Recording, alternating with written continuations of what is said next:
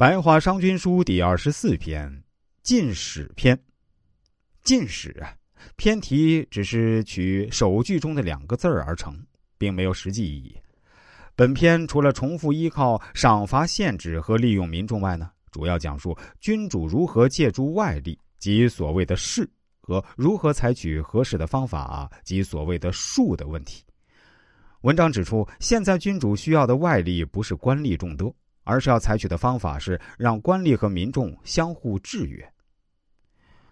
国君用来调动和制止臣下的手段是赏赐和刑罚，赏赐依据功劳，刑罚依据罪行。所以评定功劳、判定罪行不能不审慎，赏功罚罪。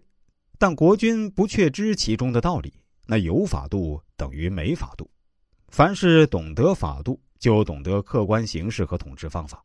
所以啊，古代帝王不倚仗他的强悍，而是倚仗客观形势；不以识他的忠信，而是倚仗统治方法。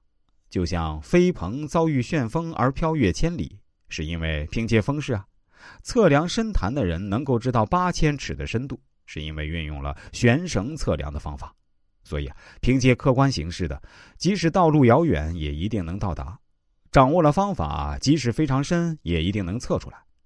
假如现在是黑夜，即使有一座高山之大，离楼也看不见；而在清晨，阳光明亮，它能够上分辨天上的飞鸟，下能辨别地上的毫毛。所以啊，眼睛能看见东西是依靠太阳这一客观条件。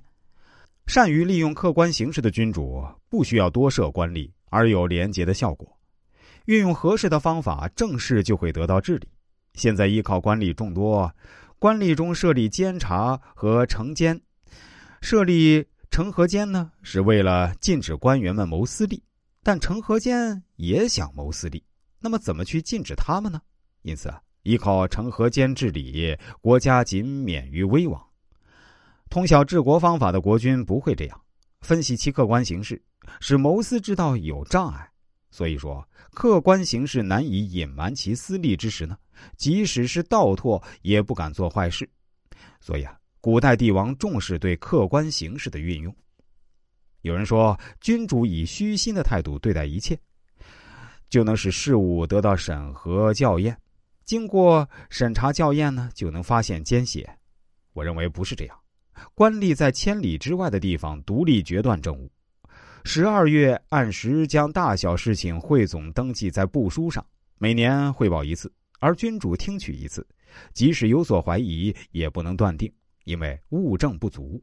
但是东西在眼前出现，眼睛就不会看不到；声音在耳边响起，就不会听不见。所以，东西在眼前就分辨清楚，言语出现才能讨论决定。所以，治理清明的国家的法度，人民不能隐藏他们的罪恶。就像眼睛不能使剑道逃出新的审视一般，今天政治混乱的国家呢，不是这样，只凭官吏众多，官吏虽多，利益一致，利益一致不可能相互监督，而利害不同才是古代君主实行连坐的根据。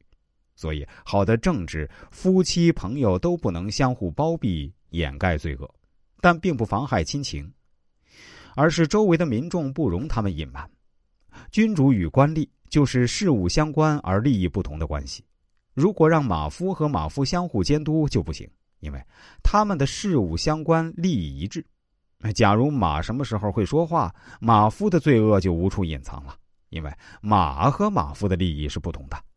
利益一致、罪恶相同的人，父亲不能追究儿子，君主不能追究臣下。官吏和官吏啊，就是利益相同而罪恶也相同。只有事物相关而利益不同，才是帝王建立联保的根据。人民蒙蔽君主而不受监督的妨碍，这样贤者不能增加，不贤之人不能减少。所以，冷落贤人，平除智者，是政治清明的方法。